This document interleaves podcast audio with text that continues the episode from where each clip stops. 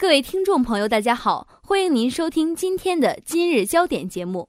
首先，请您收听内容提要：张德江对秘鲁进行正式友好访问；韩国拟将网络战纳入军事作战范畴，以应对朝鲜；黄沾逝世十周年，侠气永存；飞少将称南海为自家后院，罗源当面驳斥。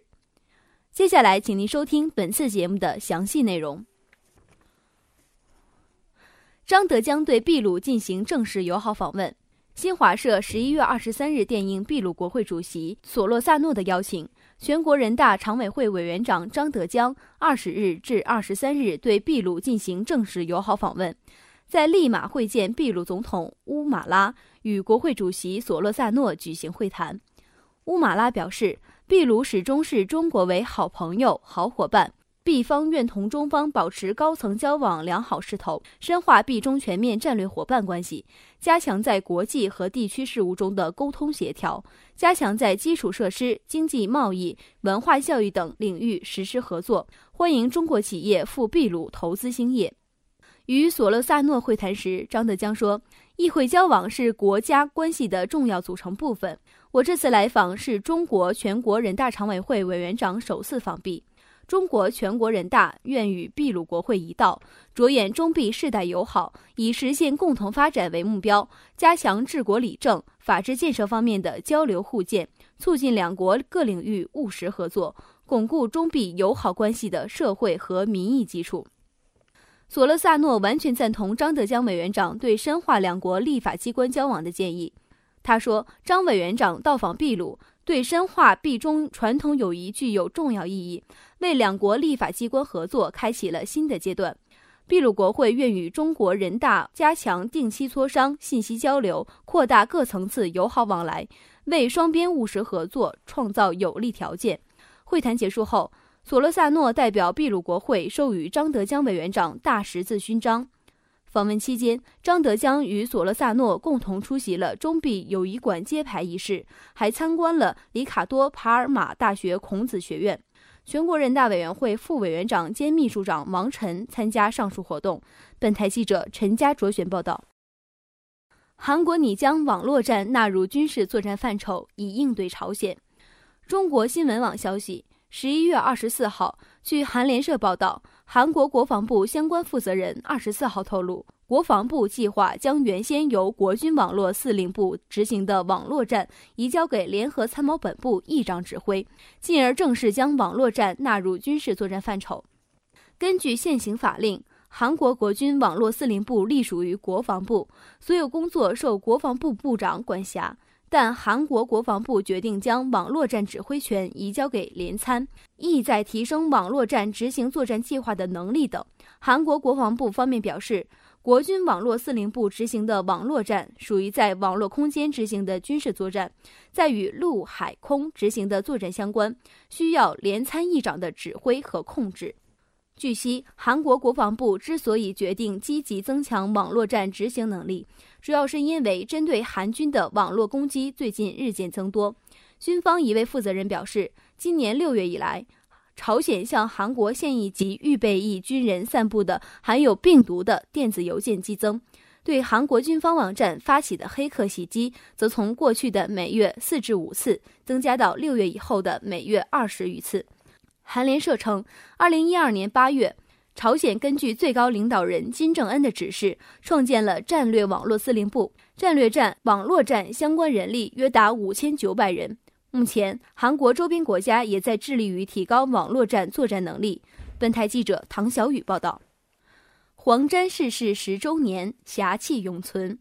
网易新闻消息，作为华人流行音乐的一代歌词宗师。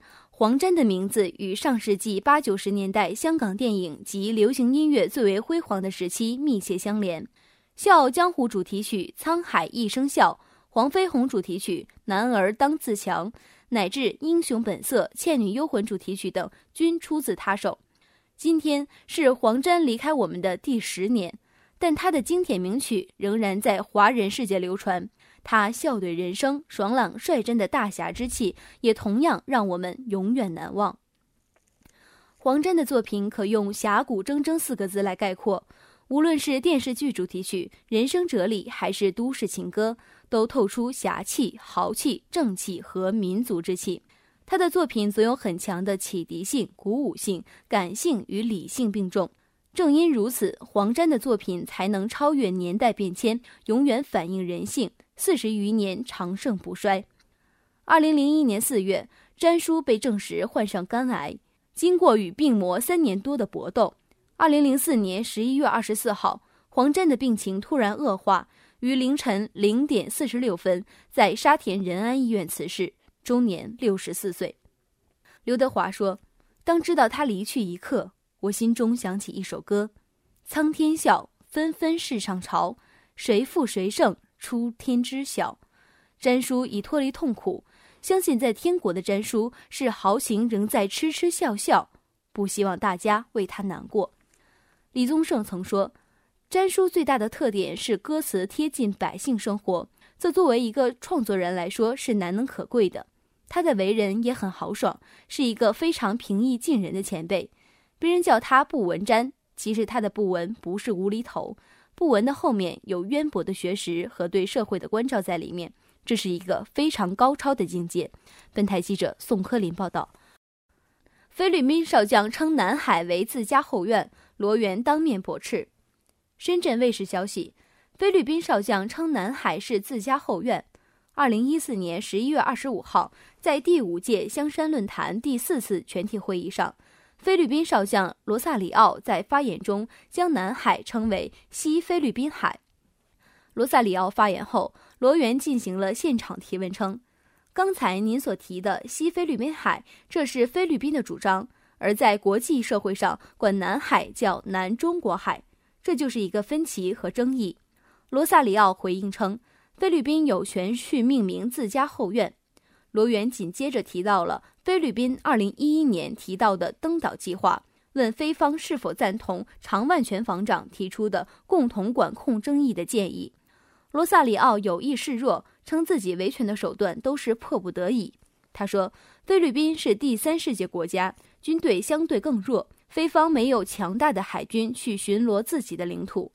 我们有非常广阔的海岸线，菲律宾已经穷尽了自己的政治、法律、外交手段，所以才进行了国际仲裁。”会后，罗源接受采访。他表示，罗萨里奥对中国共同管控提议的回避避重就轻，没有直接回答他的问题。本台记者宋科林报道。今天的节目就为您播放到这里，导播王艳书，编辑王林、张宁倩，播音张艺兴。接下来欢迎您收听本台的其他节目。